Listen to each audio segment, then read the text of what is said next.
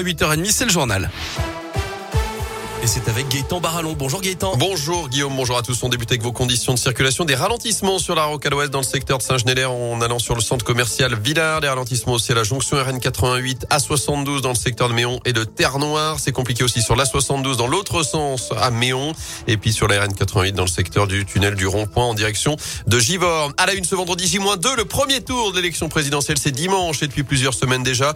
Radio Scoop vous présente les candidats en lice, mais aussi les électeurs qui ont décidé ou non d'ailleurs d'aller Après Philippe, le danseur, Sophie, l'enseignante, Nasser, le demandeur d'emploi, Sylvain, un infirmier, direction désormais la vallée du Géo. Anthony Perel a rencontré Marc, un quinquagénaire patron d'un salon de coiffure. Marc ne le cache pas, il est très déçu du quinquennat d'Emmanuel Macron. Une mesure emblématique de la faiblesse de son quinquennat, c'est d'avoir enlevé 5 euros euh, aux étudiants. Des étudiants ne euh, roulent pas sur l'or, ça se saurait. Je trouve ça euh, purement scandaleux. D'un point de vue plus personnel, les décisions prises pendant la crise du Covid et touchant les commerçants l'ont impacté dans son quotidien, notamment lors du premier confinement et aujourd'hui encore, la pilule reste difficile à avaler. On n'a pas été euh, dédommagé à la hauteur de la perte. Pour huit semaines, on a reçu 3000 euh, euros de compensation. On est loin du compte. Sur les huit semaines, on a perdu plus de 9000 euros. Du coup, Marc ira voter, contrairement à 2017 où il avait fait l'impasse. Aucun des deux candidats de l'époque me convenait. Je ne ferai pas comme les présidentielles précédentes. J'irai voter.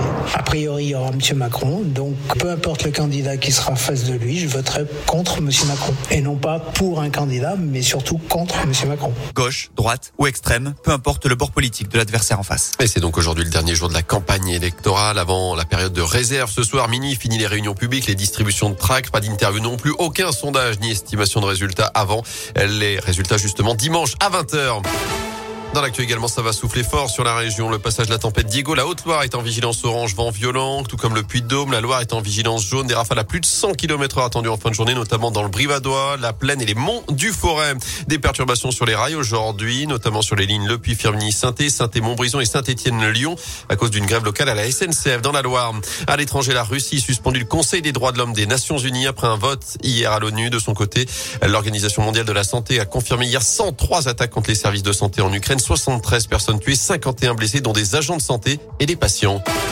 En foot, jour de match pour les Verts, coup d'envoi de la 31e journée de Ligue 1 avec ce déplacement très important à Lorient, 16e, 28 points, une seule longueur devant la SS 18e et Barragi, ce sera à 21h du basket. À suivre ce soir, la chorale de Rouen reçoit Paris à 20h à la Alvacheresse, alors qu'en Pro le leader Saint-Chamond se déplace à Nantes. Une Rouennaise sur le toit de l'Europe, Alix Ducher remporté hier soir l'Eurocoupe avec son club de Bourges, l'équivalent de la deuxième Coupe d'Europe. Succès 74-38 en finale face à Venise. Et puis pour terminer, n'oublions pas de saluer l'arrivée du petit Léon hier au matin au HPL en écoutant Radio Scoop, l'occasion de féliciter le papa Anthony Perel et surtout la maman.